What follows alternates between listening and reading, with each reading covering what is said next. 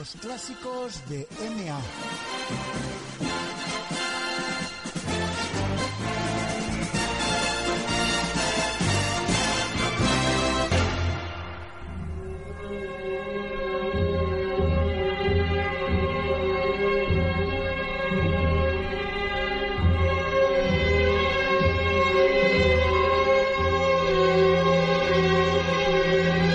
Estamos escuchando de fondo la melancólica banda sonora que el músico Antoine Duanel compuso para la cinta de 1980 La muerte en directo eh, del realizador galo Bertrand Tavernier.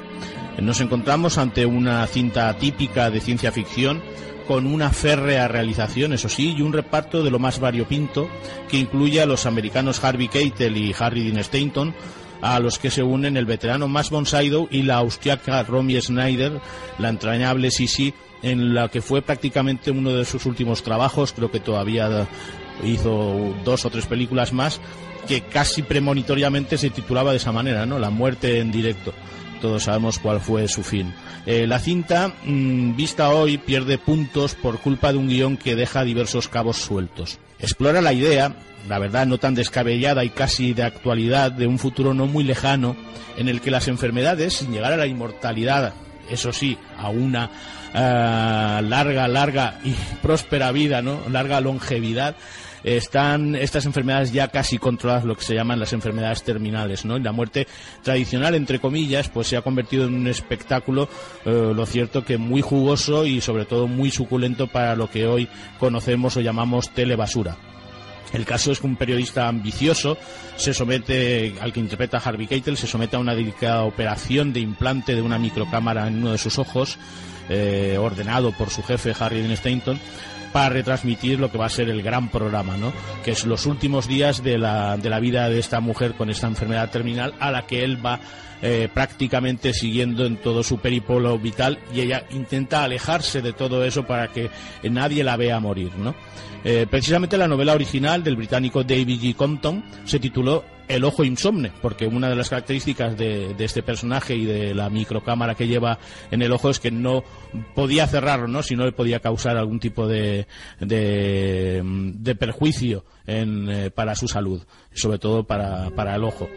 Eh, después del relativo éxito que tuvo el, film, pues la novela pasó a retitularse como la, como la película. Este autor de ciencia ficción, que no es muy conocido en nuestro país, tiene otra novela de 1968 que se llama Sinda Joy, cuya historia pudo servir, digamos que encubiertamente, de argumento para Proyecto Brainstorm, que es la segunda película como realizador del afamado técnico de efectos visuales Douglas Trumbull. Y la cinta a la que estamos hablando, a la que estoy refiriéndome en esta sección de clásicos de esta semana, La muerte en directo, eh, a pesar de todos los peros que le hemos podido poner, pues sigue siendo una fábula moral muy, muy altamente recomendable.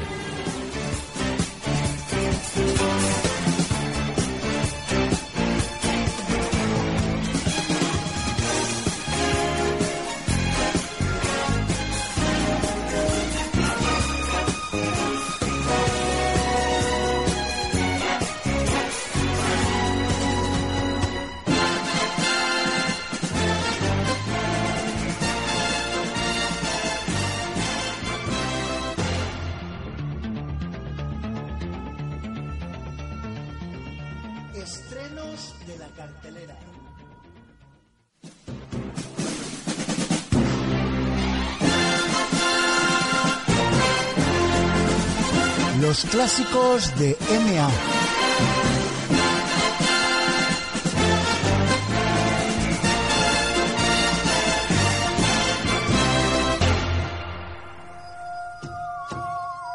¿Por qué cree que ponen en duda su estado mental? Porque no me estoy quietecito como un vegetal. Dígame, ¿cree de veras que hay algo en su cabeza que no funciona bien? Nada, doctor. Perdone, señorita. Eh, ¿Cree usted que se podría bajar un poco la música para que un par de amigos puedan charlar? El cristal quedará manchado con su mano. Esa fiera os maneja a todos como le da la gana. Un pequeño cambio nunca va mal. Un poco de variedad. ¿Qué es esto? Ah, Vamos, no me salga con esas ahora. No me diga eso ahora. No me venga con esa gilipollez precisamente cuando el jefe acaba de votar. Quiero que ponga la televisión, ¿entiende? ¡Ahora mismo! Yo no creo que esté loco de remate. ¡Oh! ¡Quiero que se haga algo! Yo creo que es peligroso.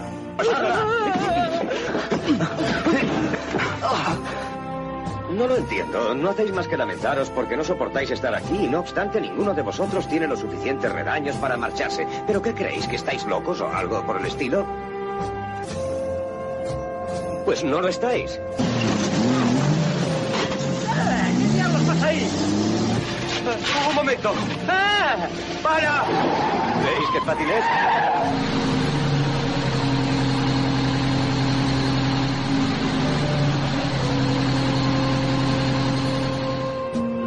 Nosotros somos eh, del Sanatorio Mental del Estado. Estos señores son el doctor Cheswick, el doctor Taber, el doctor Fredrickson, el doctor Scanlon y yo soy el doctor McMurphy, R.P. McMurphy. ¡Levanta, Taber! ¡Yo lo sacaré! ¡Cuidado! ¡Tíralo! A ver qué recibimiento me hacéis. Atajo de deficientes mentales, pendejo.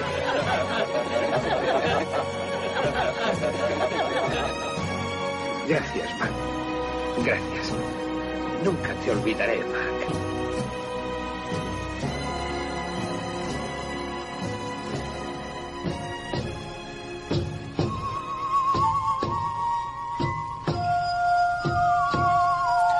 Jack Nitsch fue muy conocido en los años 50 y 60 como arreglista, compositor y productor musical para gente como Neil Young, Sonny Bono o los mismísimos Rolling Stone. Ocasionalmente compuso memorables bandas sonoras como las del film del que hablamos hoy y que estamos escuchando de fondo, obteniendo un Oscar por la composición de la mítica canción de Oficial y Caballero que cantaba Joe Cocker en el film homónimo. Otro nombre a tener en cuenta es el del escritor Ken Kesey, autor perteneciente a la generación beat y muy activo durante los movimientos contraculturales y el hipismo de los años 60, debutó notablemente con su primera novela, Alguien voló sobre el nido del cuco, basada en sus experiencias como cobaya humano en los experimentos con drogas psicotrópicas del gobierno estadounidense a finales de los años 50.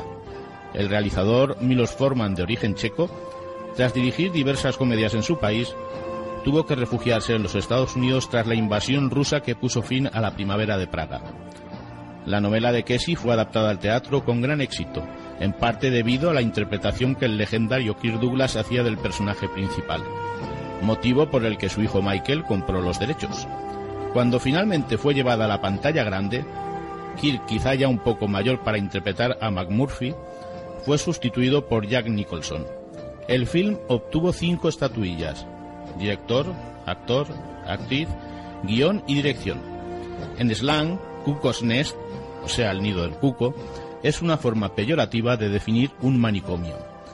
Y la lectura social del texto deja muy a las claras cómo las normas y el orden que imperan en el manicomio niegan toda espontaneidad vital y libertad. El acto de rebeldía final, con jefe, el gigante actor nativo Will Sampson en su debut, huyendo y la algarabía del resto de pacientes tal vez más acomodados al sistema, es una de las mejores escenas de la historia del cine.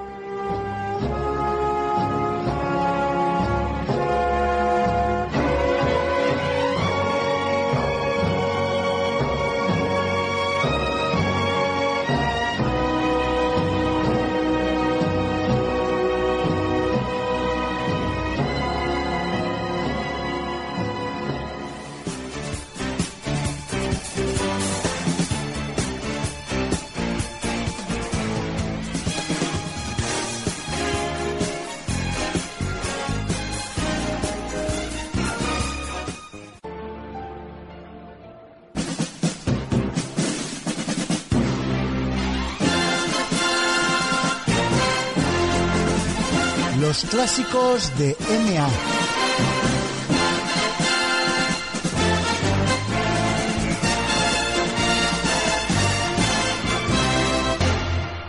Esta es mi favorita. ¿Debo compararla con un día de verano? Es más bella y más tranquila.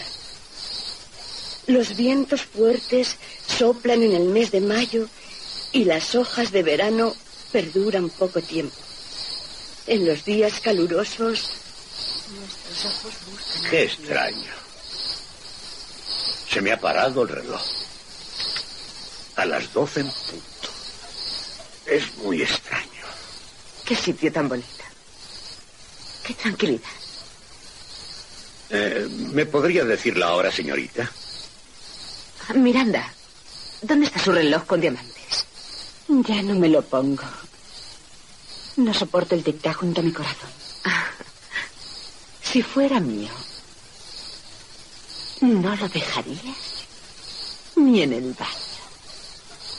¿Qué haría usted, señor Hassel? Se ha parado a las doce. Es muy raro. Debe ser algo magnético. Yo diría que son algo más de las dos. Hay que tener cuidado. Prometí a la señora Appellar que os tendría de vuelta al colegio a las ocho. Exceptuando esa gente de allá abajo, nosotros podríamos ser los únicos seres en el mundo entero.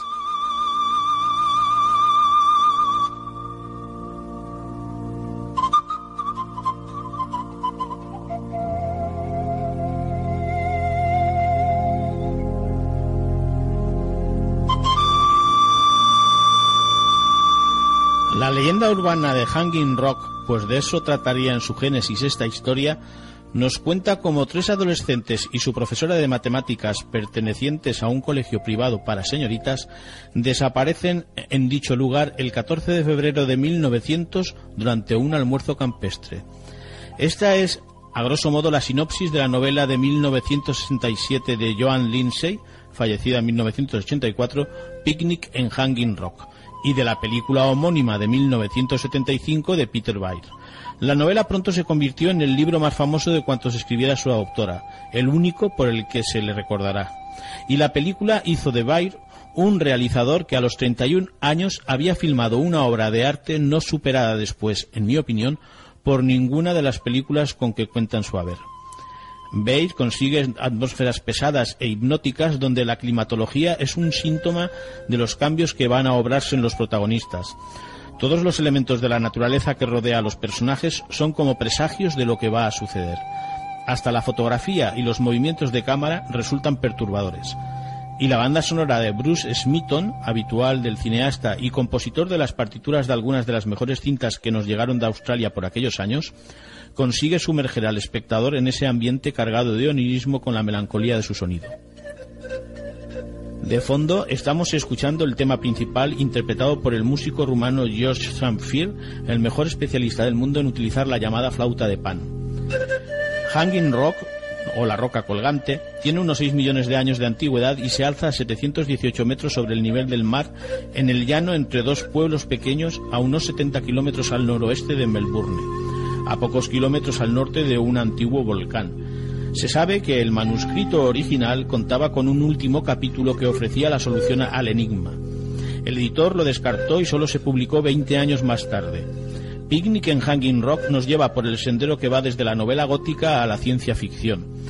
Ese episodio secreto de Picnic en Hanging Rock, que no consta en la edición española, se ha optado por eternizar aún más el misterio y promover la conjetura. Se publicó en Australia con ese capítulo inédito en 1987, justo dos años después de la muerte de, Lindsay. La propia autora siempre promovió el secreto en torno a la historia, aduciendo que sería el propio lector el que tendría que dilucidar si todo era ficción o realidad. Lo cierto es que en la prensa australiana de la época no hubo referencias al extraño suceso. Picnic en Hanging Rock fue publicada en castellano por la editorial Impedimenta en 2010.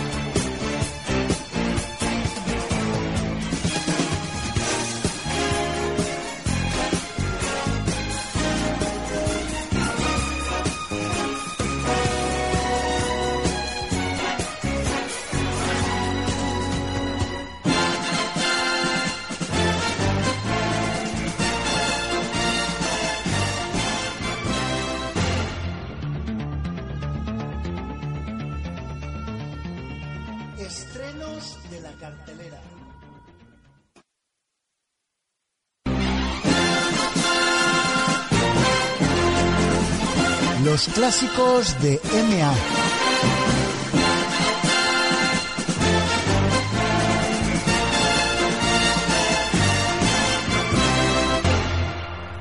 Por todo lo cual merece la pena de muerte, tal como se indica en la sección primera, capítulo quinto de las ordenanzas.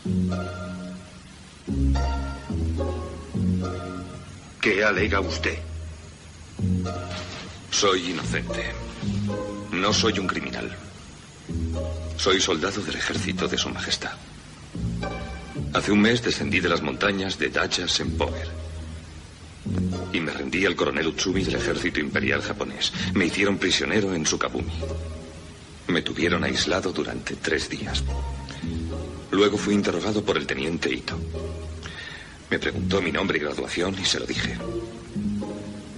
Entonces el teniente Ito me preguntó, ¿es eso cierto? Soy un oficial británico y no miento jamás. ¿Quiere decir que sería incapaz de dar un nombre falso?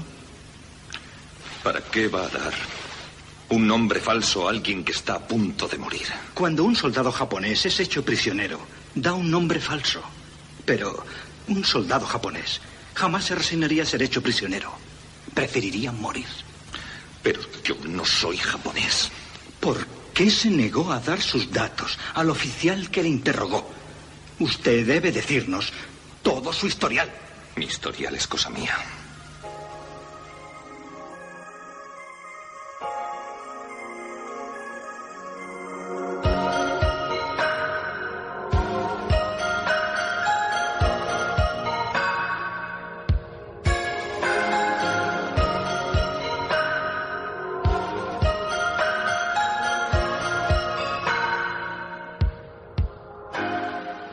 Nagisa Oshima, fallecido en el 2013, fue uno de los cineastas nipones más emblemáticos de los años 60, 70 y parte de los 80. Debutó en 1959 y ya en 1961 con The Catch, La presa en español, basada en una novela del premio Nobel Kensaburo Hoe, del que recomiendo todos los libros escritos en torno a la convivencia con la enfermedad de su hijo hidrocefálico y autista, eje de casi toda su obra, ya alcanzó un notable éxito. En este film, Oshima ya exploraba el tema que nos ocupará en el en la película de la que vamos a hablar hoy. Las relaciones entre el pueblo japonés y un soldado afroamericano capturado son el centro de esta historia. En 1967, Oshima sorprendió a todos con una inusual adaptación de un manga de ambiente medieval muy a lo Akira cineasta al que hasta cierto punto le censuraba sus cualidades más humanistas. El éxito y la notoriedad en todo el mundo, menos en su tierra, le llegó con la puesta en imágenes de una obsesión sexual brutal que fue crónica negra en su país en los años 30. De 1976 es El imperio de los sentidos. Oshima estaba tan determinado a que el film mostrara escenas pornográficas tan fuertes que tuvo que terminarla en Francia ante las trabas de su país. Esta versión sigue prohibida en Japón.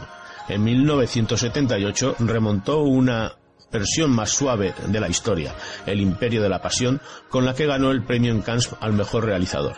El erotismo y la sexualidad en sus últimas etapas y la preocupación por la delincuencia juvenil en algunos de sus trabajos más tempranos han sido dos constantes en su filmografía. En 1983 llega su otro gran éxito, Merry Christmas, Mr. Lawrence o Feliz Navidad, señor Lawrence.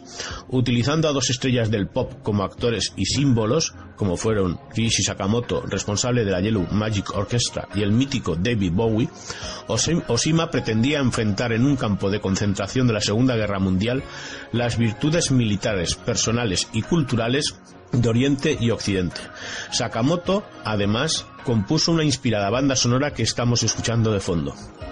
En el reparto teníamos también al escocés con sangre italiana Tom Conti, el Lawrence del título, también director teatral y novelista, y al ya legendario Takeshi Kitano, una de mis debilidades.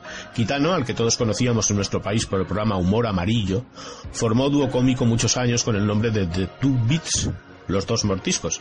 De ahí que en los créditos figure como Takeshi Kitano. Con los años Kitano maduró como actor y se convirtió en uno de los cineastas de su país más apreciados de los últimos años. Muy premiado y con una cinematografía que raya entre el thriller yakuza, el cine histórico, las artes marciales y el drama costumbrista.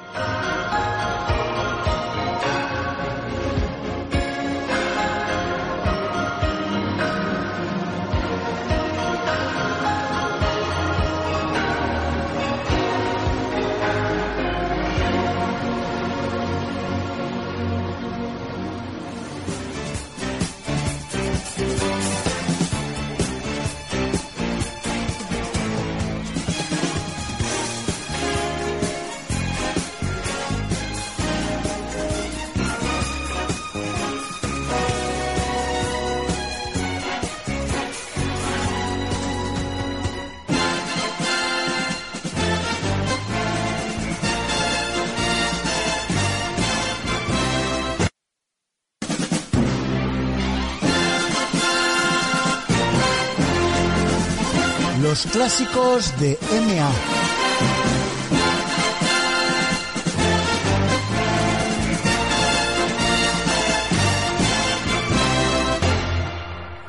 El rodaje de una película puede compararse con un trayecto en diligencia por el oeste. Al principio todos esperan hacer un viaje estupendo, pero pronto empiezan a preguntarse si llegarán algún día a su destino. ¿Qué es un director de cine? Un director es una persona a quien constantemente le están haciendo preguntas. Unas veces tiene la respuesta y otras no. ¿Le ha gustado el sitio? Creo que es el más indicado. Sí, me ha gustado. Tenía usted toda la razón. Además, todo ha ido bien. Hemos tenido una suerte increíble con el tiempo. Ah, me alegro mucho. ¿Quiere que le enseñe el bungalow? Sí, vamos ahora mismo. Todavía no han empezado a construirlo. No tengo más que el plano. Ah, el plano. Mire, el interior estará completamente amueblado. Es decir, cama, mesillas, butacas, una mesa falsa con tablero. Eh, espere, espere, espere. Puedo asegurarle que la cámara no estará nunca en el bungalow. Bien. La cámara quedará fuera. Y rodaremos el bungalow por la ventana. Así que solamente se verá la cama. Lo Muy único bien, que importa es la cama, ¿eh? De acuerdo. De acuerdo. Hasta luego. Ah, Fran. Hola. Eh, siento molestarle con todo esto, pero he vuelto a hablar con los americanos y hay que atenerse ¿Sí? al tiempo previsto. Hacer la película en siete semanas. ¿Siete semanas? Sí. ¿Cree que será posible? La verdad, temo que siete semanas sea un poco apretado. Por supuesto, si necesita tres o cuatro días más de rodaje con un equipo reducido, tampoco pasa nada. Sí, pero sí, hay sí. que acabar con los actores eh, el 31 de octubre. 31 de octubre. Bueno, revisaré otra vez el plan de trabajo con Jean-François, de acuerdo. Hasta luego. Adiós, muchas gracias. Siete semanas. Cinco días por semana, 35 días. Me va a ser imposible terminarla en 35 días. El equipo de Pamela, que suba proyección, por favor.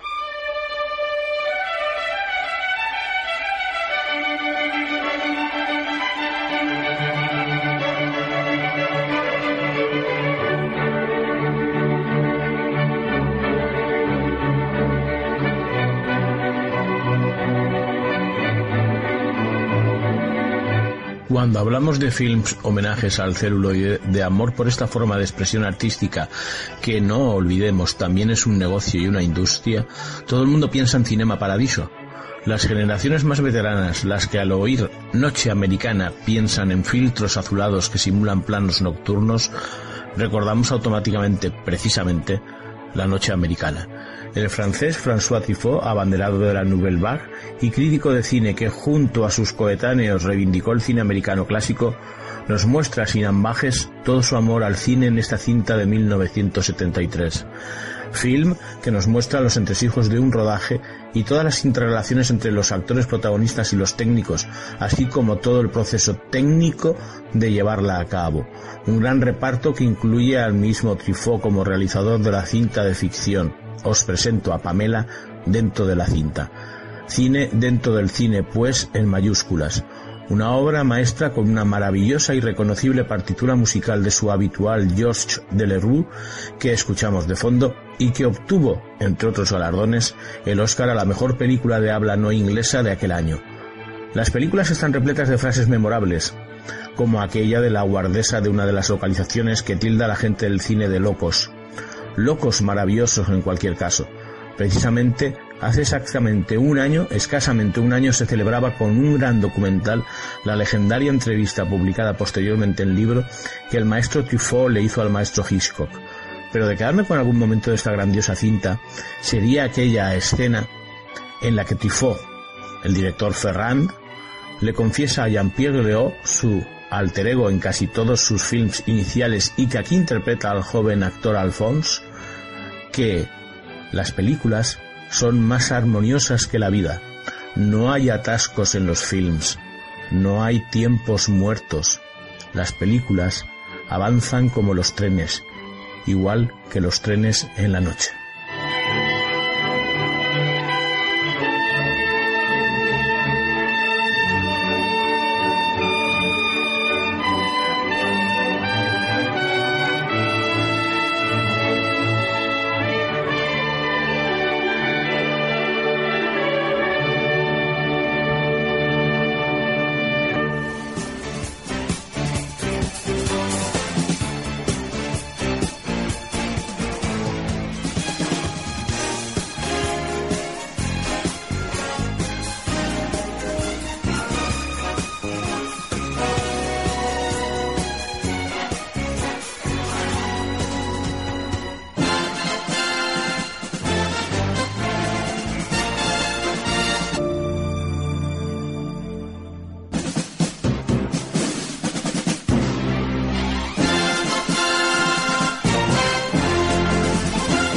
Clásicos de MA.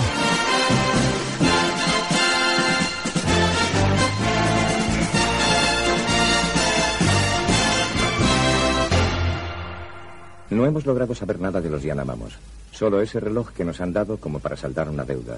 Pero siempre han tenido hacia nosotros esa actitud de desconfianza y de temor. He decidido intentar un experimento psicológico. Quitarme la ropa, dejar las armas, todo, y mostrarme desnudo ante ellos.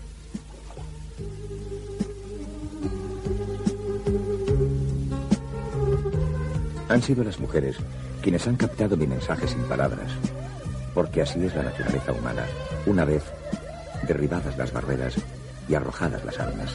Las he perseguido porque quería llegar a convencerlas de que no tuvieran miedo de mí. Cuando las he alcanzado, estaban implorando a los espíritus para que tuviesen piedad de ellas, piedad por haber osado tocar a un hombre blanco. Entonces he visto, he comprendido quiénes eran. Los Yanamamos no nos han permitido sepultar estos pobres restos. Los han pintado de ocre para ahuyentar a los espíritus malignos que representaban. Otra vez me pregunto, ¿qué hicieron para merecer ese fin? Sé que nuestras vidas penden de un hilo, pero no quiero volver atrás sin haber intentado recuperar el material que Alan Yates y los otros habían filmado. Pienso en el enorme interés humano y científico que puede tener.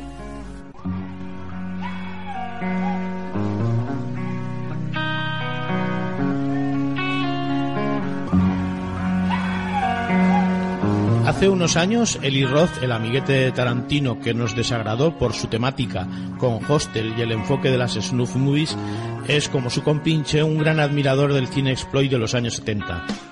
En el año 2013 hizo una especie de homenaje a la película que nos ocupa hoy, Holocausto Caníbal, y al subgénero de cine de caníbales que tanto llenaron las pantallas en los años 70.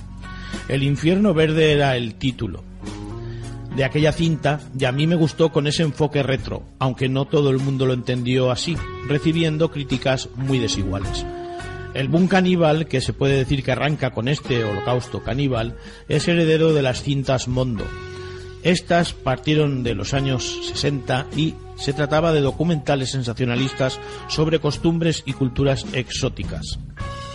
Las pelis caníbal mmm, abarcan desde lo más discreto y entretenido como La montaña del dios caníbal hasta lo más cutre y castizo como Terror caníbal, rodada en los palmerales alicantinos. Es obvio que el subgénero nació en Italia y las copias e imitaciones fueron infinitas.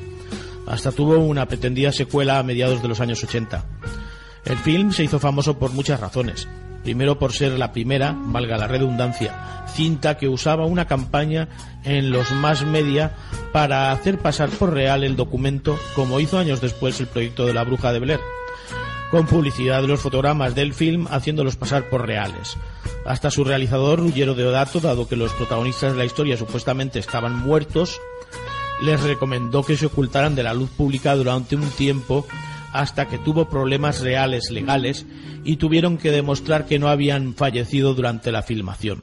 Sin embargo, no se libró de acusación de malos tratos a los animales utilizados en la historia y su muerte en pantalla. La violencia y lo desagradable de muchas escenas hizo que el film se prohibiera en muchos países.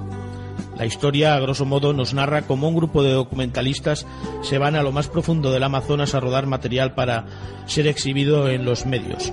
Durante su périplo hacen todo tipo de tropelías con los nativos. Se les da por desaparecidos y un antropólogo es enviado por la cadena de televisión que los contrató a buscarlos. Al llegar solo encuentra sus restos y la cámara cuyas imágenes le horrorizan tanto a él como posteriormente a los magnates de la cadena que quieren emitirla a toda costa. El mensaje del film se erigía como una feroz crítica a la crueldad humana.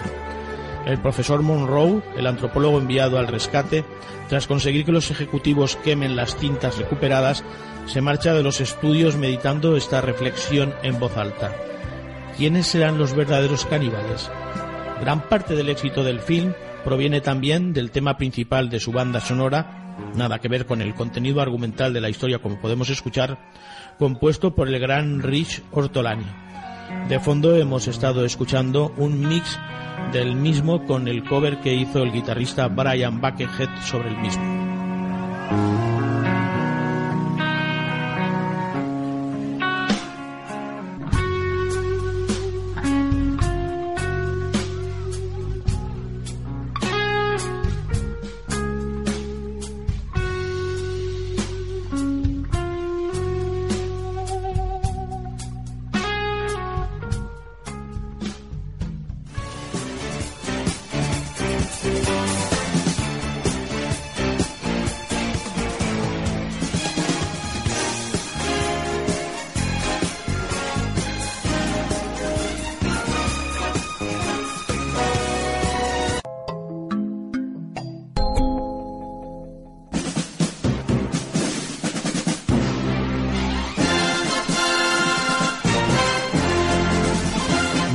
Clásicos de MA.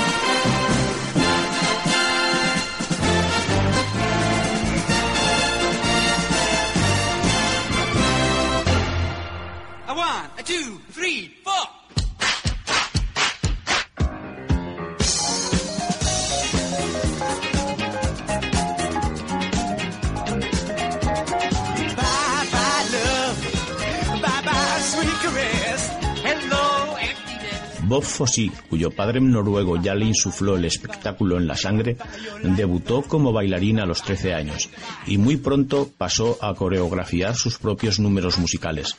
La pantalla grande no tardó en reclamar sus servicios como danzarín y coreógrafo para algunos éxitos del género que llegaban de la mano de Stanley Donen o Vincent Minnelli pero su mayor aportación a la historia del entretenimiento fue su trabajo en las tablas en casi todos los cometidos antes descritos, además del de director del show.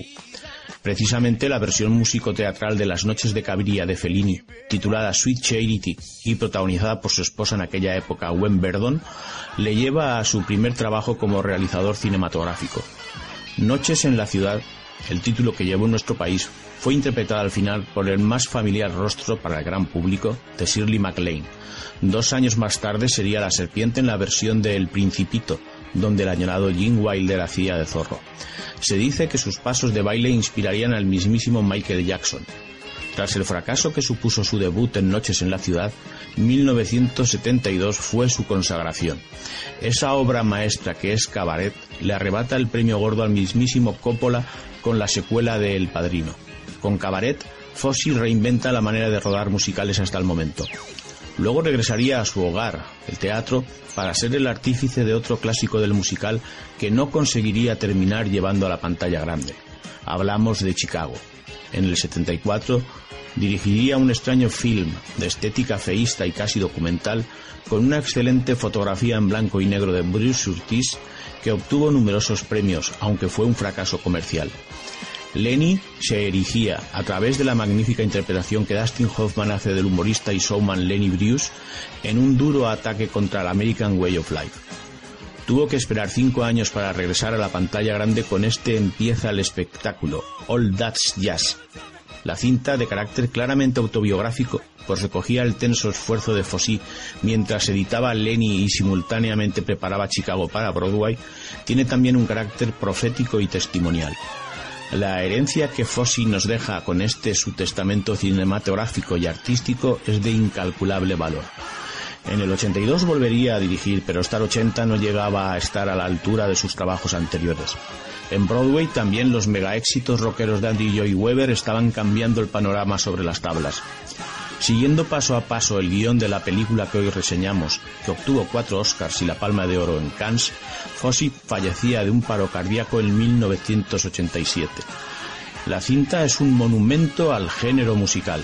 Es el canto de amor de Fosse como Truffaut y La Noche Americana se transformasen en canciones, pero sin tragedia. Creo que a todos nos sorprendió el jefe Brody haciendo de sosías de Robert Louis Fosse y todos hemos llorado con ese final antológico, como con el final también amoroso de Cinema Paradiso. Creo que en el fondo a todos nos gustaría encontrarnos en un túnel así y disfrutar de nuestro último y mejor número en el escenario de la vida con ese oropel, esos bailes, esas luces y esa música, mientras al otro lado nos espera con los brazos abiertos una belleza llamada Angelique. Solo bastaría con mirar a la pantalla de la televisión o era un monitor.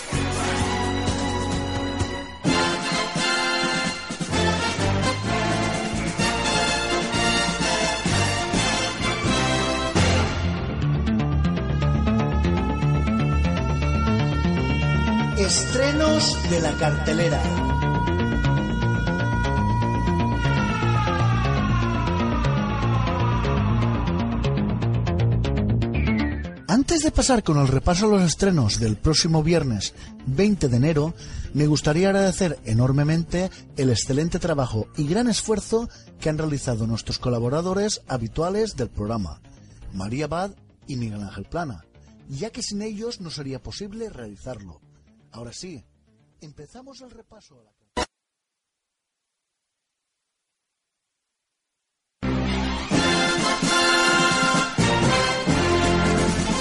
Los clásicos de MA.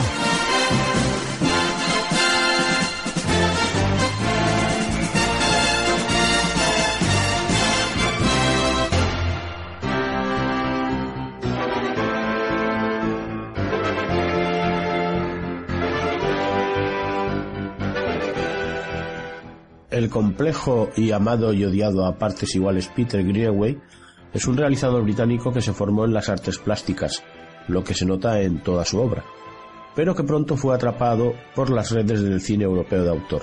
Godard, Pasolini, Antonioni, Bergman son algunos de sus referentes.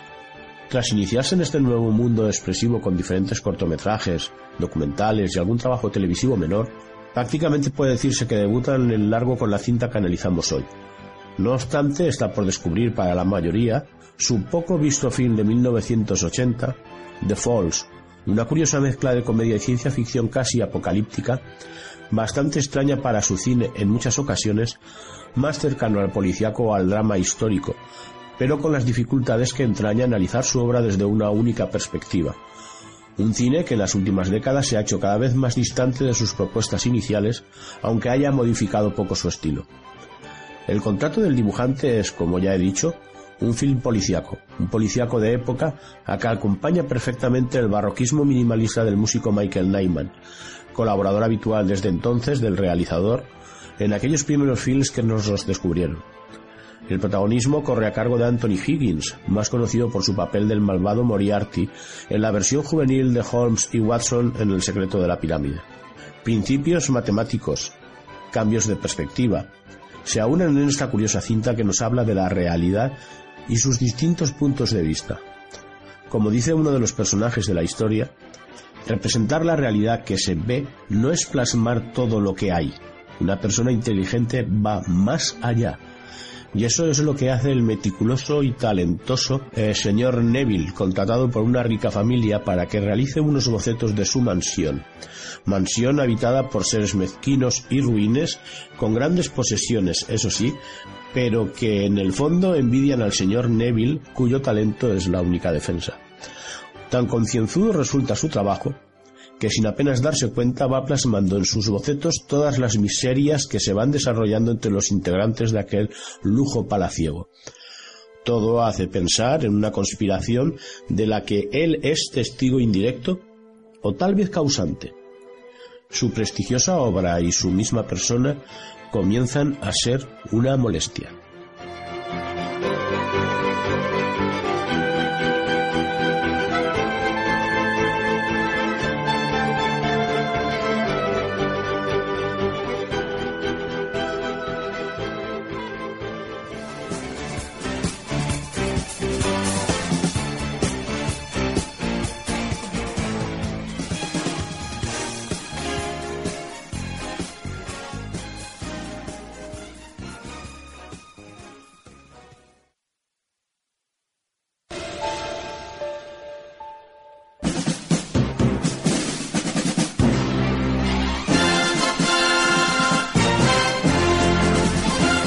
Clásicos de MA.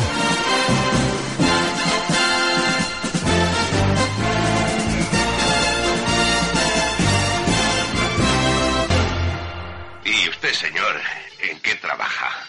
¿Yo? Pues soy escritor. Dispénseme, pero me lo parecía. ¿Y qué escribe? ¿Novelas de amor? No. Poesía, ensayos. ¿Y eso qué es? ¿Ensayos? No, usted piensa mucho.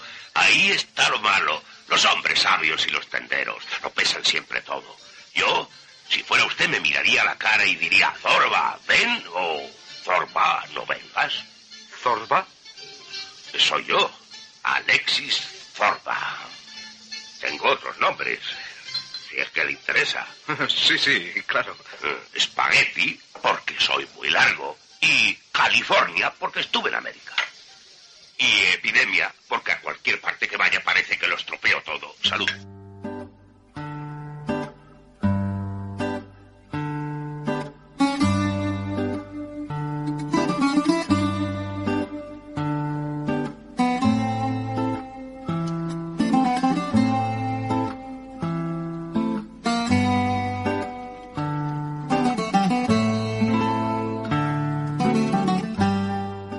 Anthony Quinn se han dicho muchas cosas, pero es innegable que tenía un talento artístico autodidacta inmenso, como pintor, escultor, escritor, pero sobre todo actor.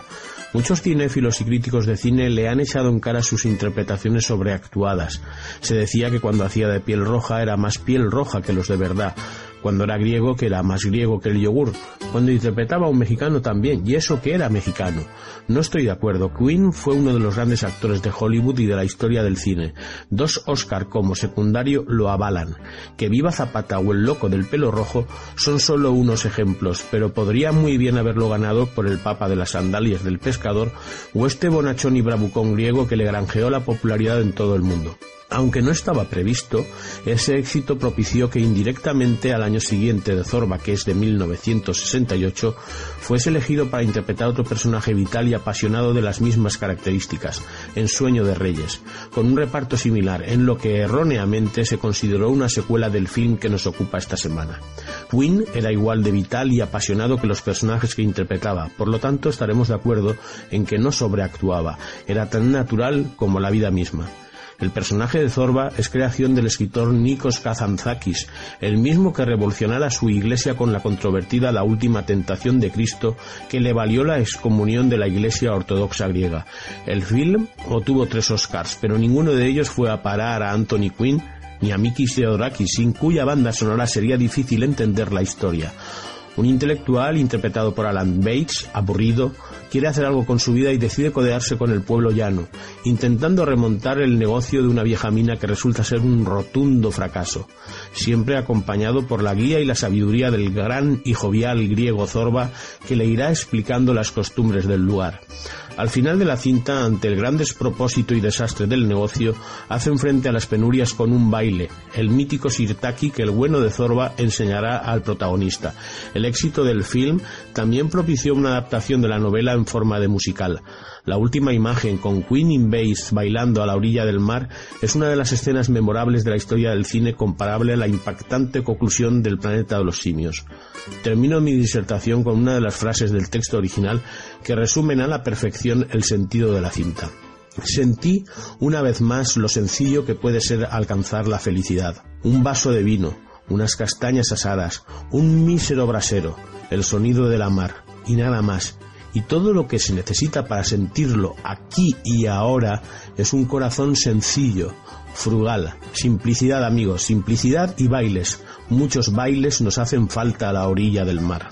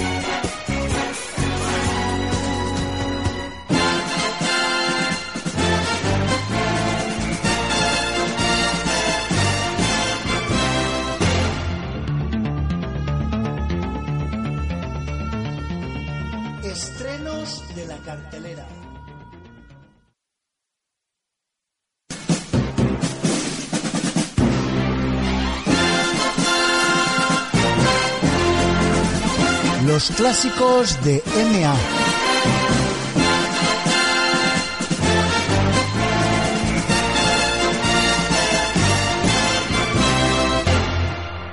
Esta noche no lo conseguiré. No hay que subir al trapecio cuando hay luna llena. Y siendo la última vez, la última y definitiva, tengo que despertarme de este sueño. Se acabó el circo. Fin. Fini. Y otra vez sobre mí la noche.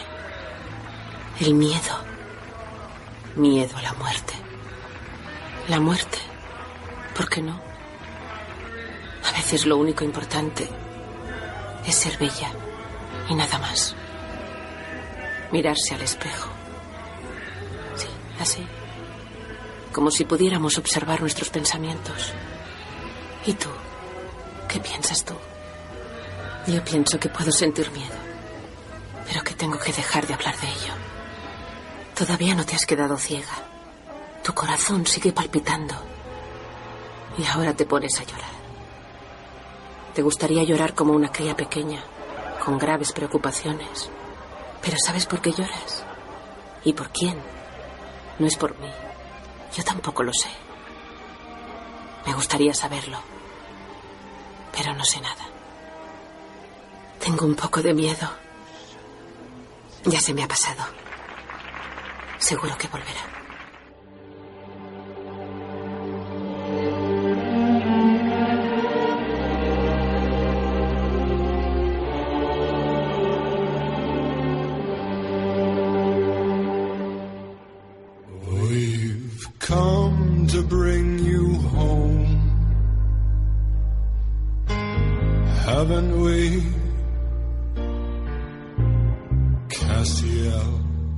Los ángeles ya habían sido figuras populares en el pasado.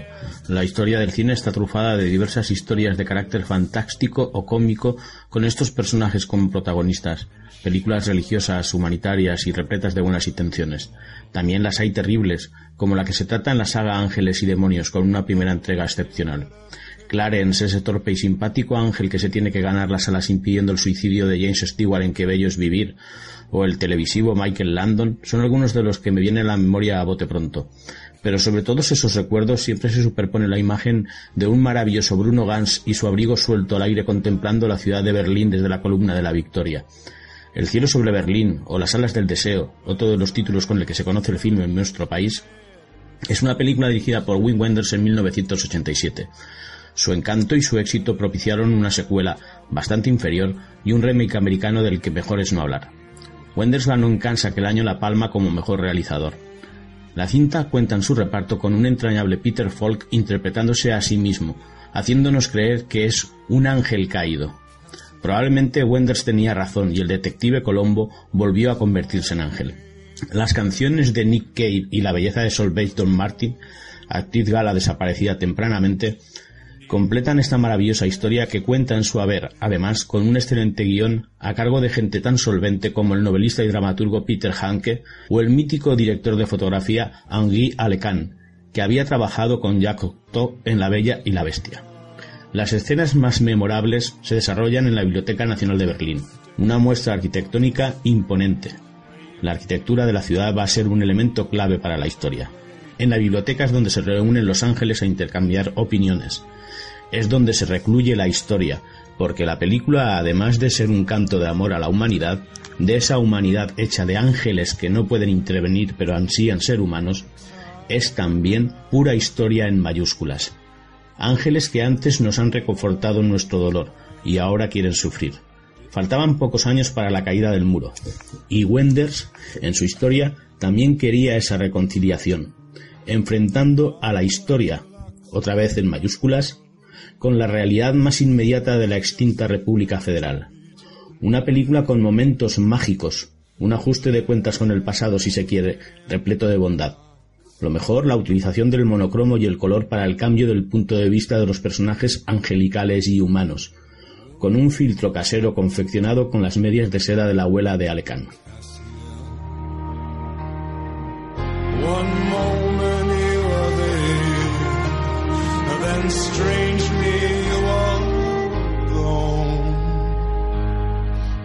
But on behalf of us all here, we're glad to have you.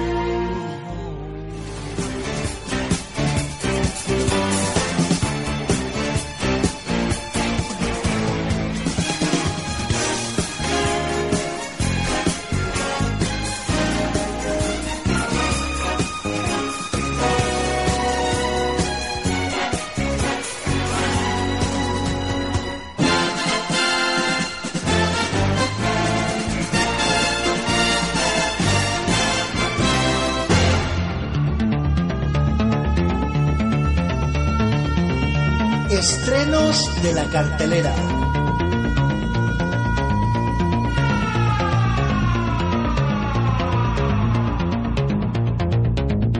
Antes de pasar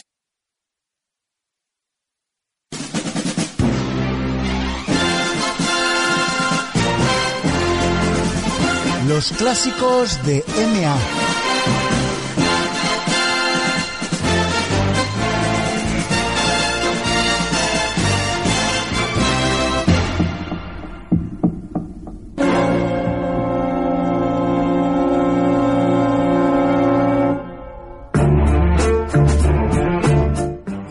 Niños todos soñamos con ser de adultos las cosas más insospechadas. Yo, por ejemplo, primero quise ser torero y ahora abomino de la mal llamada fiesta nacional. Después boxeador y rechazo todo tipo de violencia. Entre series de televisión de corte fantástico y los habituales partidos de fútbol del equipo familiar, siempre había algún combate o alguna corrida. Cuando mis gustos se definieron y se aproximaron al mundo del cine y la literatura, descubrí la figura de Lino Ventura, un actor de aspecto duro pero de corazón tierno que me atrapó al instante antes que cualquier star norteamericana. Casualidades de la vida en aquellas veladas o sobremesas compartidas con mi padre, este me reveló que aquel actor había sido campeón de lucha grecorromana y que él había tenido la fortuna de verlo en acción en alguna ocasión en la plaza de toros de nuestra ciudad en exhibiciones y como promotor de combates. Pues sí, Angiolino Giuseppe Pasquale Ventura, de origen italiano, se convirtió en actor tras sufrir una lesión en su prometedora carrera como luchador, a principios de los años 50 tras ser campeón de Europa de los pesos medios en esa especialidad. Un amigo le presentó al realizador Jacques Becker, que le dio su primera oportunidad junto a otro grande, Jan Gavin. De inmediato todo el público y toda la profesión se enamoró de su figura, y empezando en roles secundarios, fue poco a poco adquiriendo más protagonismo y papeles de enjundia, especializándose en el cine negro o mejor, esa reinvención casi costumbrista propia de los galos llamada polar. Policías duros y de buen corazón, truanes aventureros y algún que otro gángster de la mafia. Hasta fue un bandolero en nuestro país. Hoy nos enfrentamos en mi clásico de la semana a una de esas cintas, uno de esos polar, un excelente guion, como no podía ser menos, del escritor y cineasta José Giovanni, de pasado turbulento y marginal y que sabe muy bien de lo que habla, y unos movimientos de cámara fluidos hacen que este film no sea una obra maestra menor del género que funciona como un reloj, con unos personajes muy bien definidos y una atmósfera desesperanzada y fatalista que gira en torno a un veterano policía caído en desgracia y de vuelta de todo, y una recién llegada muy idealista que trabaja en una comisaría de barrio. El competente inspector Marceau, Ventura, es trasladado al haber arrestado casualmente al hijo de un influyente abogado que no duda en vengarse propiciando su nuevo destino, con su nueva compañera, la actriz Marlene Jobert, se encargará de luchar contra los pequeños delitos que se cometen en el barrio. Mientras, la jerarquía policial se encuentra ante una grave situación y debe encontrar en diez días a un testigo clave desaparecido. Desesperados, no encuentran más solución que cargarle al asunto al eficaz Marceau, pero haciéndole creer que se trata de un trabajo rutinario. La banda sonora que estamos escuchando de fondo pertenece al compositor François de Rouet, que colaboró habitualmente con cineastas que cultivaron este tipo de films. Robert Enrico, Jean-Pierre Melville, Jacques Becker, José Giovanni. El título de la película, Último Domicilio Conocido. El año 1970.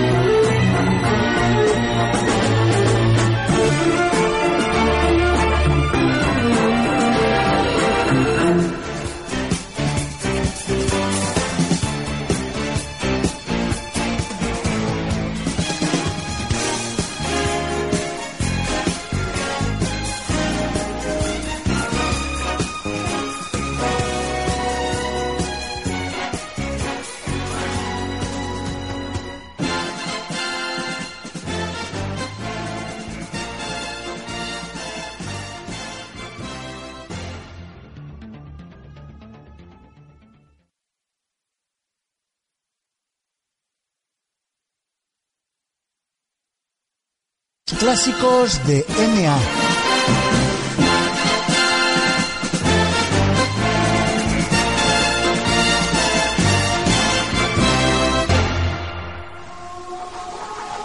Eres la niña que mató el carro del carbón. No. Estamos aquí para ayudarte. ¿Cómo te llamas? Esa casa no debe ser habitada. Nadie ha podido vivir en ella. Esa casa no debe ser habitada. No quiere que la habite nadie. ¿Cómo te llamas? Joseph. Has muerto en esta casa, Joseph. Casa. Mi habitación. Está con nosotros. No puedo caminar. ¿Quieres decirnos por qué no puedes caminar? Has muerto en esta casa. Mi habitación. ¿Cómo has muerto? ¿Cómo has muerto? Por favor. ¿Cómo has muerto? Sagrado corazón. Mi medalla. ¿Cómo has muerto?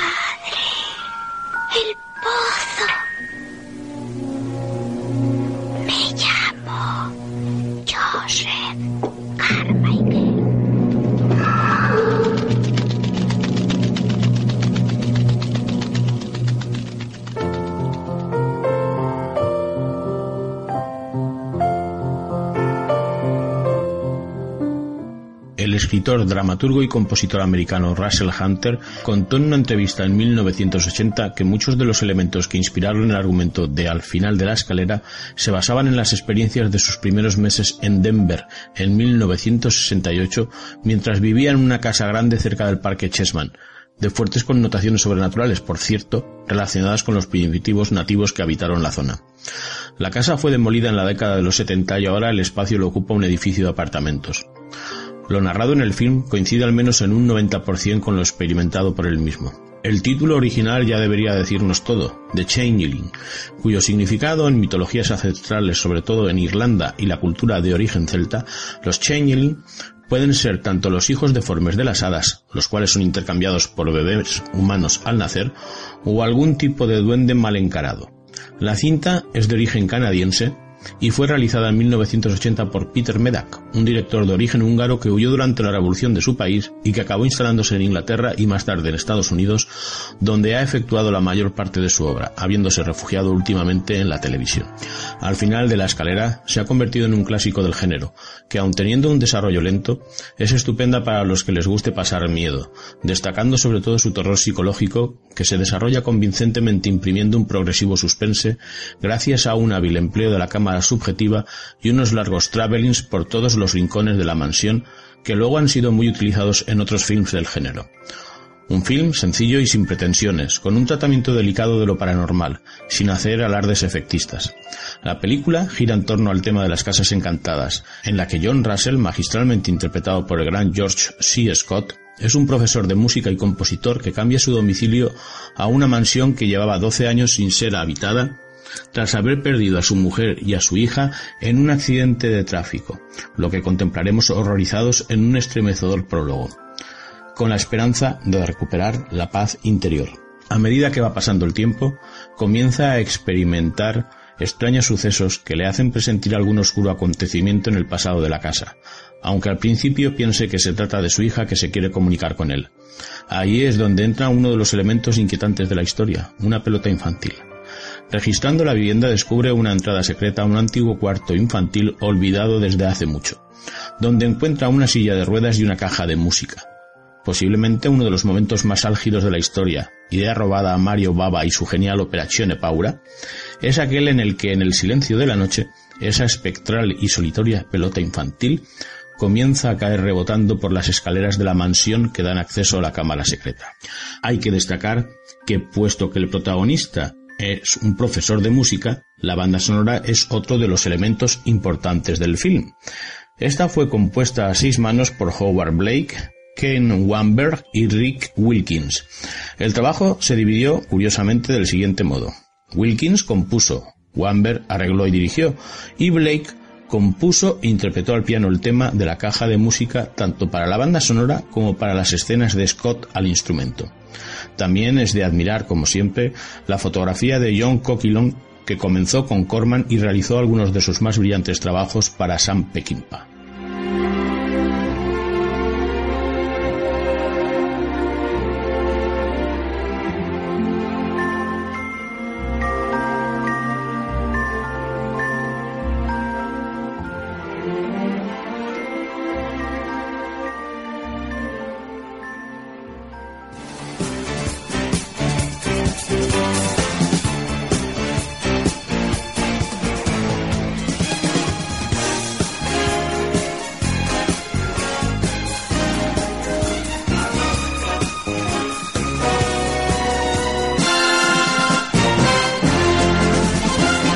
Clásicos de MA.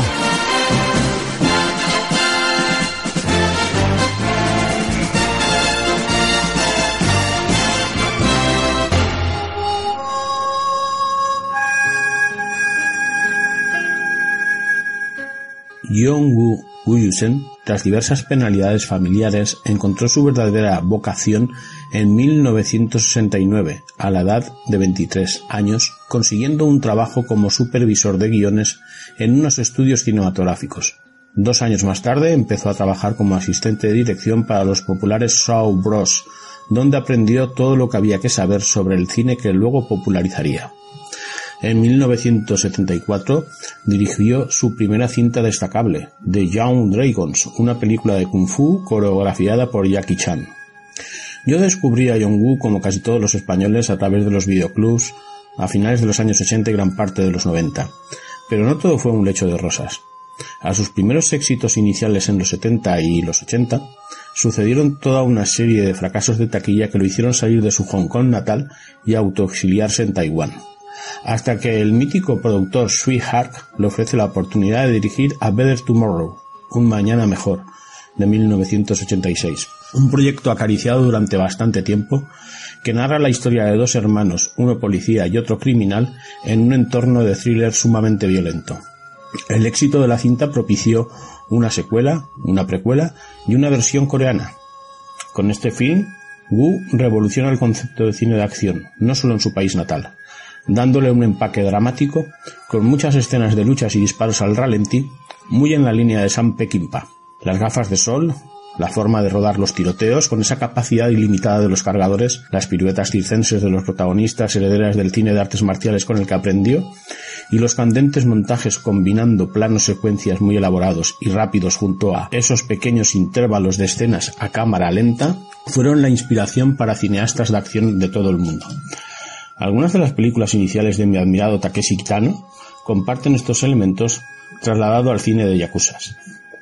Había nacido el estilo denominado Heroic Bloodshed, violentos thrillers de policías y gángsters con sus códigos de honor y amistad a prueba de todo, nuevamente Peckinpah, menos la traición. De todo ese cine también despuntaría Chow Yun-fat, el actor fetiche del realizador cantonés, la que quizás sea la cinta más famosa del género es The Killer, El asesino, de 1989.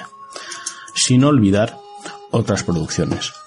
Jong-woo terminaría este exitoso ciclo al mudarse a Hollywood en 1993, donde todo su estilo se vino abajo y se hizo anodino y hasta aburrido. Lo que no es de extrañar en un realizador que escribía los guiones, supervisaba las escenas de acción, se encargaba de la producción, estaba encima del montaje y hasta intervenía en pequeños papeles, pues el cine americano le cortó las alas. Pero la despedida de Hong Kong la hizo a lo grande con la impactante Hard Boil, hervidero de 1992, cuya escena final de tiroteos en un hospital dura más de 30 minutos ininterrumpidos. Antológica. Menos mal que a principios de este siglo, en el año 2009, regresó a su país para dirigir un maravilloso wuxia épico con acantilado rojo. Un lábala en la cabeza es para mí la película más dramática hasta la fecha de su realizador. Un film que me recuerda en muchos aspectos a la magistral El cazador de Michael Cimino. La historia nos cuenta cómo a finales de los años 60 tres amigos crecen en los suburbios de Hong Kong entre peleas de camorristas hasta que el cabecilla de una pandilla rival muere en una de esas peleas. Los amigos, ya sin dinero ni futuro, huyen para evitar la cárcel y la venganza. Con su amistad como único equipaje se marchan a Vietnam en pleno conflicto bélico y hacen mucho dinero fácil con el tráfico de armas. Cuando regresan de aquel infierno ninguno es el mismo. En el reparto nos encontramos con estrellas chinas de la talla de Tony Leung, actor fetiche de Wong Kar Wai, o Simon Yan.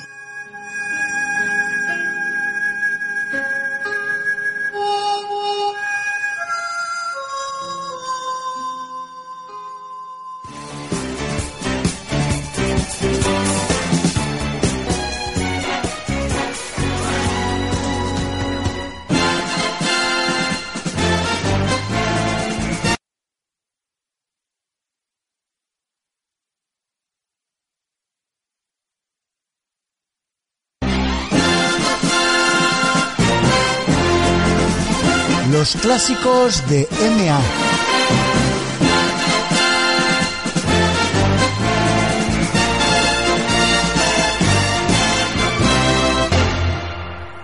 tal, Macario?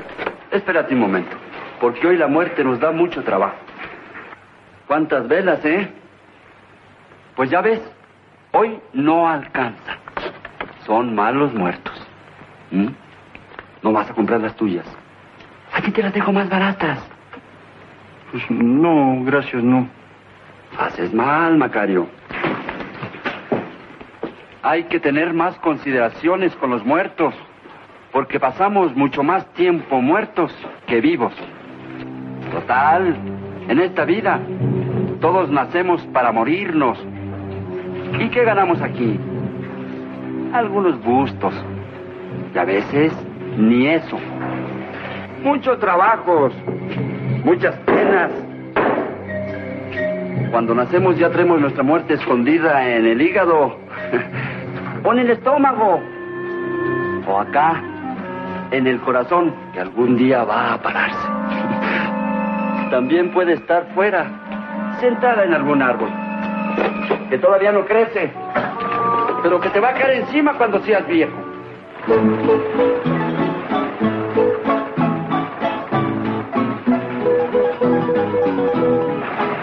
Hoy hablaremos de Macario, y no es el conocido muñeco de un ventrílocuo, es un film de Roberto Gabaldón de 1960 basado en un relato del alemán Bruno Traben, quien ya sirvió de inspiración al gran John Huston con la adaptación de la magistral El Tesoro de Sierra Madre. Un duelo sarcástico entre la muerte y Macario para ver quién puede con quién. Gabaldón se destacó por realizar en México varias adaptaciones de nuestro Blasco, como La Barraca o Flor de Mayo. Macario obtuvo una nominación al Oscar de habla no inglesa. La fotografía en blanco y negro corrió a cargo de Gabriel Figueroa, colaborador de cineastas como el mentado Houston y el indio Fernández y amigo personal del autor del relato un claro oscuro poseedor de una belleza plástica que lo emparenta con el mismísimo Goya. Muy recordado aún y popular se hizo el corrido interpretado por el dueto América que adornaba la soundtrack. Abran los ojos, señores, y preparen las orejas, que se acaban los dolores, las molestias y las quejas. Macario es un aldeano sumamente pobre que tiene una familia numerosa y se dedica a vender leña en el pueblo. Harto de una vida de privaciones, su mayor deseo es poder comerse él solo un pavo sin tener que compartirlo. Su esposa roba uno de la granja de una familia rica. Cuando Macario se dispone a comérselo, Dios, el diablo y la muerte se le aparecen para pedirle que lo comparta. Estamos pues ante un drama fantástico y social. Casi todo en la vida de Traven es un misterio, comenzando por su auténtico nombre.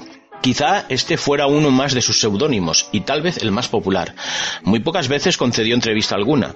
Esta ocultación polimórfica puede que tenga que ver más con las inquietudes revolucionarias pasadas del autor que con una protección del anonimato. Su anarquismo practicante le llevó a vivir de la ocultación, a crearse diversos seudónimos con los que escribía sus textos revolucionarios.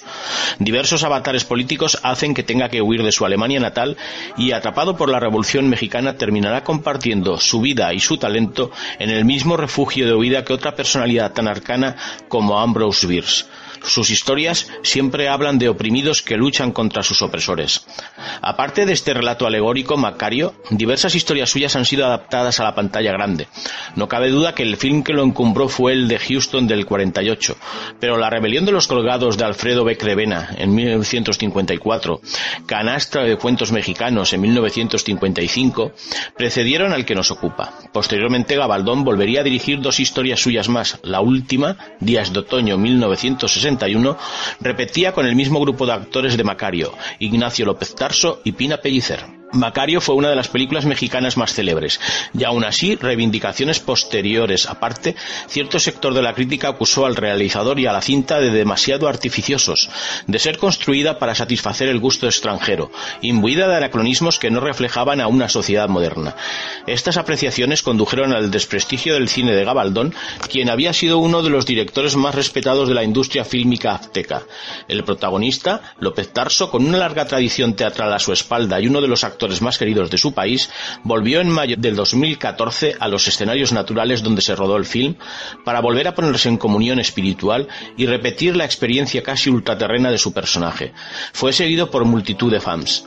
De la hermosa Pina Pellicer hay que decir que imprimió a su personaje un tono que la alejaba por completo del estereotipo de la mujer abnegada y sacrificada que era típico en el cine mexicano de aquellos años. También destacaría la interpretación casi bergmaniana de Enrique Lucero, La muerte. La historia de Pina es bastante triste, perteneciente a una ilustre familia de poetas e intelectuales, su carrera se truncó cuando fue requerida poco después de este rodaje para trabajar con Brando en El rostro impenetrable. Fue saludada como la nueva Audrey Hepburn. Aparentemente tuvieron una relación tormentosa y en 1964, posiblemente despechada, una depresión la llevó al suicidio. Macario no lo permite porque es un hombre derecho. Lo devuelve a la viuda, lo cual está muy bien hecho, lo cual está muy bien hecho.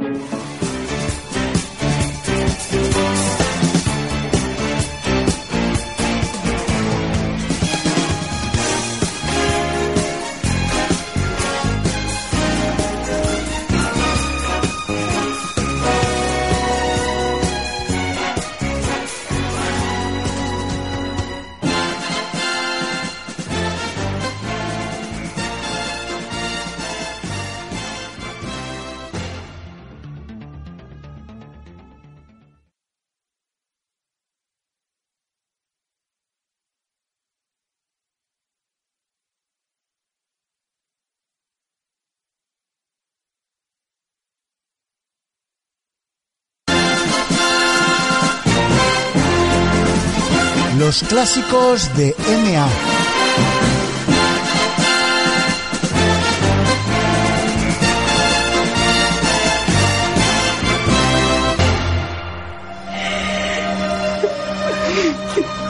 ¿Periodista? Sí. Conocí al hombre que fue asesinado. 50.000 nicaragüenses han muerto. Y ahora un yanqui. Puede que ahora los norteamericanos se sientan indignados por lo que está pasando aquí. Puede que sí. Tal vez debimos haber matado a un periodista norteamericano hace 50 años.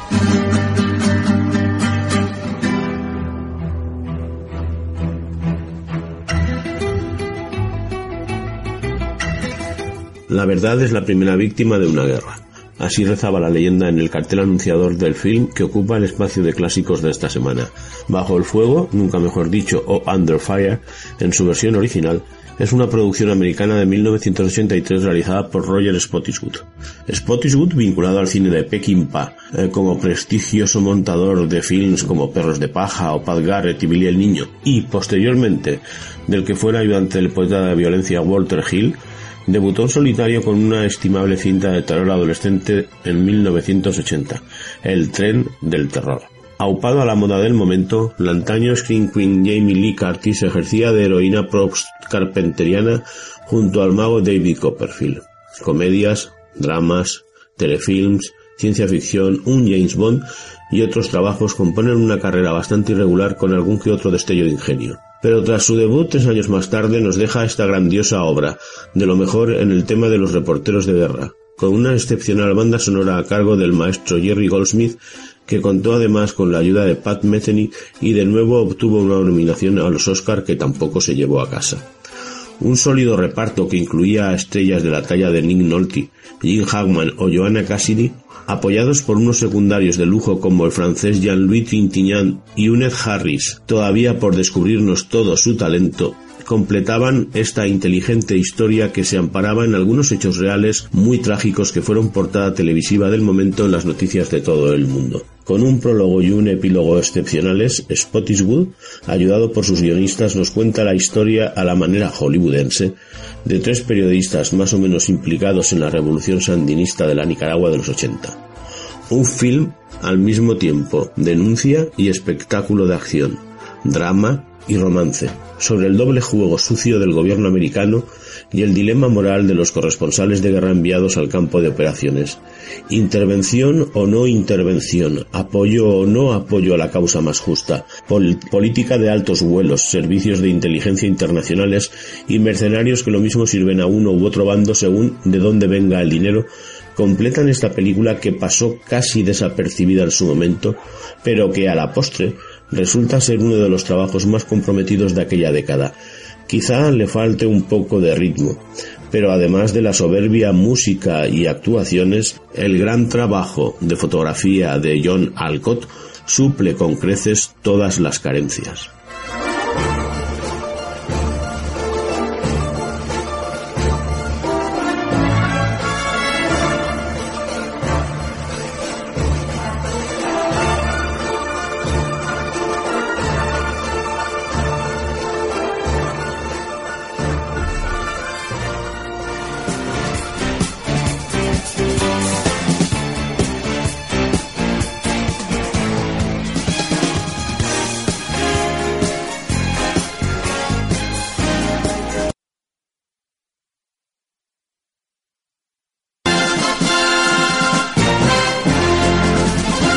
Los clásicos de MA.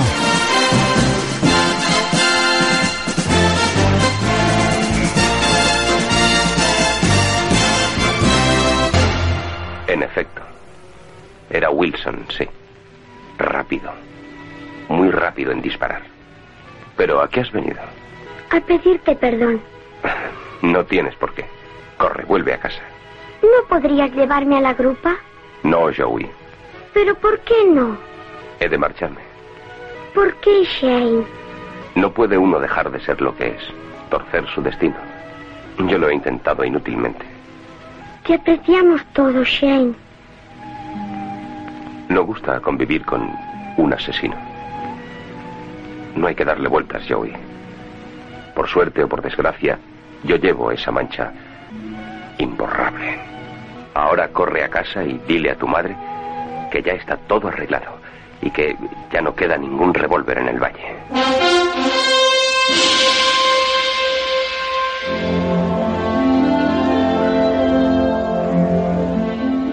Todo el que me conoce y me sigue sabe de mi predilección por el género fantástico, mi, podríamos decirlo así, especialidad, aunque también es patente mi amor al séptimo arte en general. Estos clásicos de MA semanales lo demuestran. Lo que muy pocos saben es que mi película fetiche no es Blade Runner o 2001 o cualquier Drácula o Frankenstein. Mi película fetiche es ese magistral western crepuscular de Sam Peckinpah titulado Grupo Salvaje. Y sí, entre mis películas favoritas hay un buen puñado de westerns, de películas de vaqueros, como este Raíces Profundas y ese emotivo y épico grito final que es el nombre del personaje y el título original. Raíces Profundas o una peli, repito, de vaqueros, de 1953. Su realizador fue el eficaz George Stevens. Stevens comenzó en la comedia y el musical al servicio de Fred Astaire, Ginger Rogers, Catherine Hepburn o Spencer Tracy. Tras el final de la Segunda Guerra Mundial, fue uno de los cineastas designados para filmar y dar a conocer en 1945 los horrores de la guerra, a través de las terribles imágenes de la liberación del campo de concentración de Dachau su cine cambió radicalmente, haciéndose menos amable, más trágico y realista, más maduro. De esa etapa surgen obras maestras como este Raíces Profundas, Gigante, Un lugar en el sol y sobre todas ellas la histórica El diario de Ana Frank. La esperanza en la bondad humana no le abandonó nunca a pesar de todo, y una de sus últimas producciones, de 1965, fue La historia más grande jamás contada, una de las grandes superproducciones de Hollywood sobre la vida de Cristo, con un plantel de grandes estrellas y varias nominaciones a los Oscar. Cinco, como cinco nominaciones obtuvo Shane en su momento y que acabó ganando en el apartado a la mejor fotografía en color, obra de Loyal Griggs. La banda sonora, con su reconocible tema principal, fue obra del imprescindible Victor Young, y en el reparto destacan junto a Jean Arthur, que protagonizó algunas de las comedias de mayor éxito en las décadas de los años 30 y 40, y Van Heflin, el inexpresivo y bajito Alan Ladd, que junto a un puñado de muestras de género negro, alcanzó la cima de su popularidad con este film y, por supuesto, el malvado y psicopático pistolero que interpreta Jack Palance, todo vestido de negro, que llena la pantalla con su sola presencia. El entrañable actor infantil Brandon DeWitt, que no hizo nada de importancia posteriormente hasta El más salvaje entre mil, en 1963, dirigido por Martin Reed y trabajando al lado de otras glorias como Paul Newman y Melvin Douglas, redondeaba el elenco de Raíces Profundas. Clint Eastwood se inspiró en esta cinta mítica para su film El jinete pálido. Shane está incluida entre los films que preserva el National Film Registry, Registro Nacional de Films, de la Biblioteca del Congreso de Estados Unidos, por ser considerada una obra cultural, histórica y estéticamente significativa. Shane es un pistolero errante que se ve inmerso en la clásica pugna entre los terratenientes que creen tener derecho a poseer toda la tierra para su enriquecimiento personal y los pobres granjeros que se instalan y parcelan pequeñas porciones de terreno para tener un futuro. El equívoco concepto de valor y la violencia son dos de los elementos esenciales de la historia, y la atracción errónea por el último de ellos como resolución de conflictos. La escena final, con el niño despidiéndose a gritos del pistolero, es una de las más recordadas de la historia del cine, junto al baile de Zorba o el sorprendente final distópico del planeta de los simios.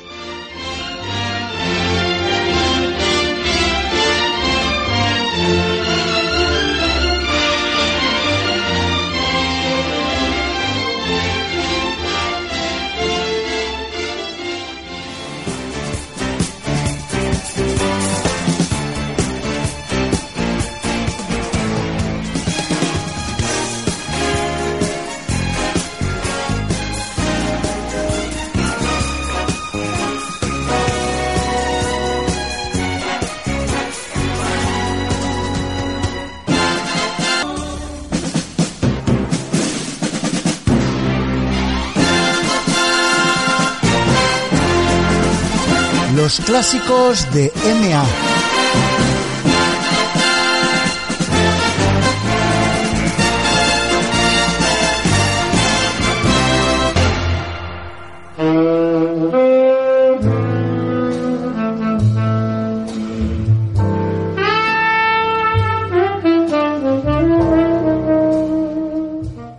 ¿Cómo estás, Terry? ¿Marlowe? Suponía que si alguien daba conmigo serías tú. ¿Quieres beber algo? No, no, no quiero nada. Dime, ¿te gustó aquel billete que te mandé? Sí, mucho, ya lo creo. Con que asesinaste a tu esposa, ¿eh, Terry? Bueno, la maté, pero no fue un asesinato. Wade le contó lo mío con su mujer y empezó a gritar. Iba a ir a la policía. Sabía que yo llevaba el dinero que me había dado Agustino. Iba a denunciarme. ¿Y la golpeé? Sí, lo hice, pero no quería matarla. Vi las fotografías, amigo. Tenía la cara destrozada. No podía hacer otra cosa. No podías hacer otra cosa, ¿eh? Y me utilizaste a mí. Bueno, para eso son los amigos. Estaba en un apuro. Vamos, toma una copa. Mi esposa estaba muerta y tenía 350 mil dólares que no eran míos. Tuve que irme, es así de sencillo. Así de sencillo, ¿eh? Sencillísimo. La policía me da por muerto legalmente. Agustino tiene su dinero y ya no me busca. Tengo una chica que me quiere y que tiene más dinero que Silvia y Agustino juntos. Ah, vamos, ya no le importa a nadie. Sí. A mí sí me importas. Bueno, tú eres así, Marlowe. Nunca aprenderás. ¿Naciste para perder? Sí, hasta perdí mi gato.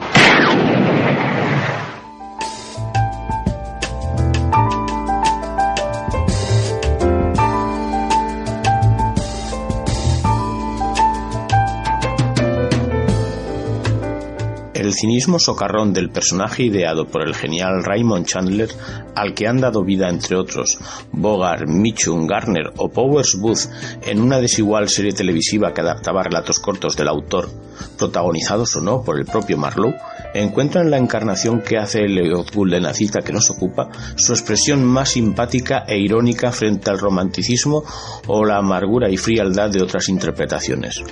Un largo adiós está considerada una de las obras cumbres del género En 1955 recibió el premio Edgar Allan Poe a la mejor novela. Escrita tras La hermana pequeña, precede a Playback, la última novela protagonizada por Marlowe. El desencanto del personaje se nota. El autor también introdujo elementos autobiográficos en la trama, además de canibalizar fragmentos y personajes de otras historias como era habitual en él. Su personaje, Marlowe, es testigo y sirve como instrumento de crítica social. El entorno es, en ese sentido, un personaje más.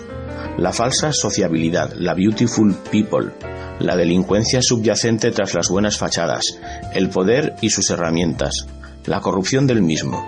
De todo ello es testigo carcajeante el hombrecillo Marlowe. No pretende cambiar nada, solo malganarse la vida y recibir algún puñetazo de vez en cuando, un disparo equivocado, o caer en los brazos de una turbadora hembra.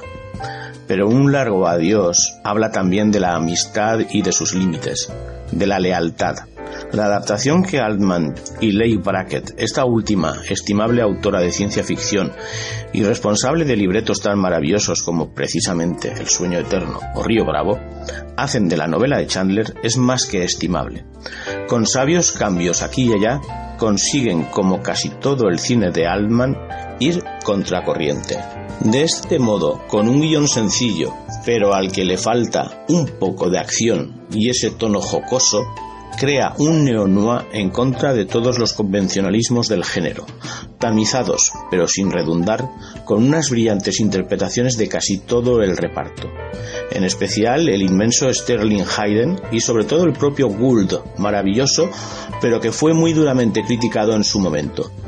Si le añades una soberbia e inusual, pero apropiada banda sonora del maestro John Williams y una destellante fotografía del mago desaparecido Vilmos Sigmund que supo capturar a la perfección la luz californiana, ¿qué más puedes pedir? Ah, también sale Schwarzenegger, de matón, en una de sus primeras incursiones cinematográficas.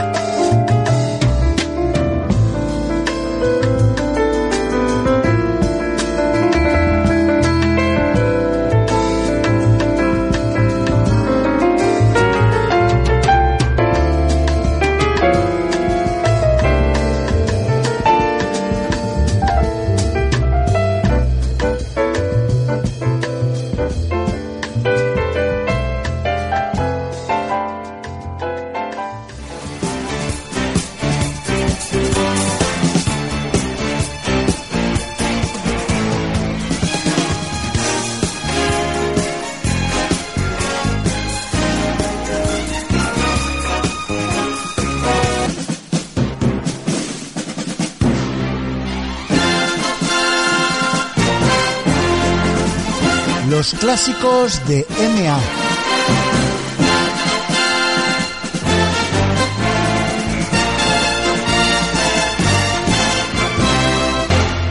El estilo es la respuesta a todo. Una nueva forma de enfrentarse a algo peligroso o aburrido. Es mejor hacer algo gris con estilo que hacer algo peligroso sin ningún estilo. Hacer algo peligroso con estilo es lo que yo llamo arte. Las corridas de toros pueden ser arte. El boxeo puede ser arte. El amor puede ser arte. Abrir una lata de sardinas puede ser arte. Hay pocos que tengan estilo. Muchos no pueden mantenerlo. He visto perros con más estilo que las personas, pero no hay muchos perros con estilo. En cambio, los gatos tienen mucho. Ah. Cuando Hemingway se voló los sesos contra la pared de un tiro, demostró su estilo. A veces la gente te da estilo. Juana de Arco tenía estilo. Juan el Bautista, Jesús, Sócrates, César, García Lorca. En la cárcel he conocido a hombres con estilo. He conocido a más hombres con estilo en la cárcel que fuera de ella. El estilo es la diferencia. Es una forma de hacer las cosas, una forma de vida.